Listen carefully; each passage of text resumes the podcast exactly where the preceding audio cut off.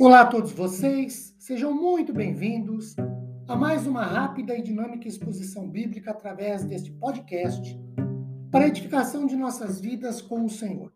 Meu nome é Ricardo Bresciani, eu sou pastor da Igreja Presbiteriana Filadélfia de Araraquara e é uma grande realização, prazerosa, compartilhar uma citação bíblica. Hoje, Colossenses capítulo 3, versículo 18. Esposas, que cada uma de vocês se sujeite a seu próprio marido, como convém ao Senhor. Queridos, nós temos neste recorte de Colossenses 3, do versículo 18 ao 21, um espaço para falar sobre a família. E neste caso, começar tratando das esposas. O que nós temos aqui? Eu quero destacar que nós temos aqui uh, pelo menos quatro coisas. Primeiro, nós temos Paulo falando que as esposas, cada uma delas, ou individualmente, devem ter um posicionamento, devem agir e se comportar de uma certa forma.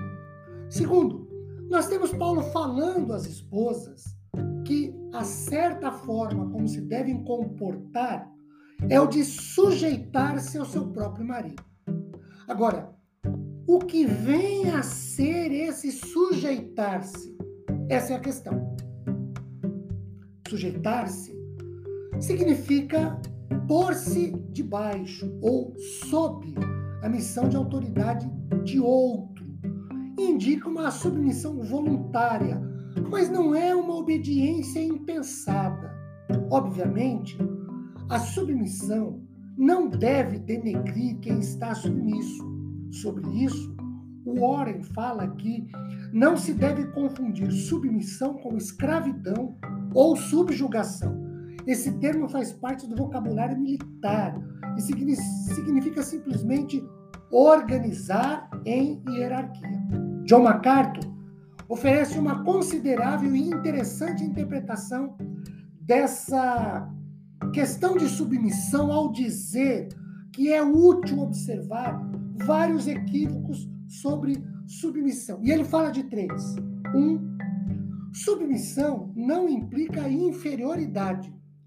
Gênesis 3, Gálatas 3, 28 afirma claramente que espiritualmente em Cristo não mais há diferença entre macho e fêmea. Dois, MacArthur fala que a submissão não é absoluta. Obediência, nesta passagem, é reservada para crianças e servos. Pode haver momentos em que uma mulher deve se recusar a se submeter a desejos do marido, principalmente quando eles violam a palavra de Deus. Então não é absoluta. E três, MacArthur fala que a autoridade do marido não é para ser exercida de forma autoritária, arbitrária, arrogante. O fato de uma mulher sujeitar-se a seu marido não sugere que este, o marido, seja melhor que aquela, a esposa. Significa apenas que o homem tem uma posição de autoridade e ele é responsável pela liderança do lar. Sua autoridade não é um governo ditatorial ou tirano, mas sim uma liderança amorosa. Na verdade, tanto o marido quanto a esposa devem ambos sujeitarem-se ao Senhor e um ao outro. Efésios 5:21 deixa isso muito claro. Trata-se de respeito mútuo debaixo do senhorio de Jesus Cristo. A verdadeira submissão espiritual é o segredo do crescimento e da realização. Quando uma mulher cristã sujeita-se ao Senhor e ao marido, experimenta liberdade e realização que não teria de qualquer outro modo. Esse amor e submissão mútuos criam um ambiente de crescimento no lar que permite tanto ao marido quanto à esposa se tornarem tudo o que Deus deseja que venham a ser. Carson afirma que também não é mostrado aqui que a mulher é naturalmente espiritualmente inferior ao marido.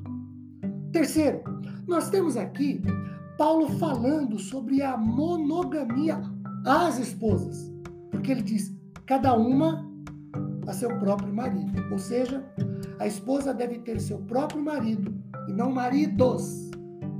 Quarto, nós temos Paulo afirmando, Paulo dizendo às esposas que esse comportamento, comportamento delas deve ser vivido como convém ao Senhor. E sobre isto, John MacArthur acrescenta que a forma grega nesta frase expressa uma obrigação, um dever necessário. É como Deus projetou e comanda a família para operalizar. Que Deus nos abençoe poderosamente com abundante graça imensa, tremenda misericórdia, depois de ouvirmos essa reflexão de Sua palavra. Amém, queridos.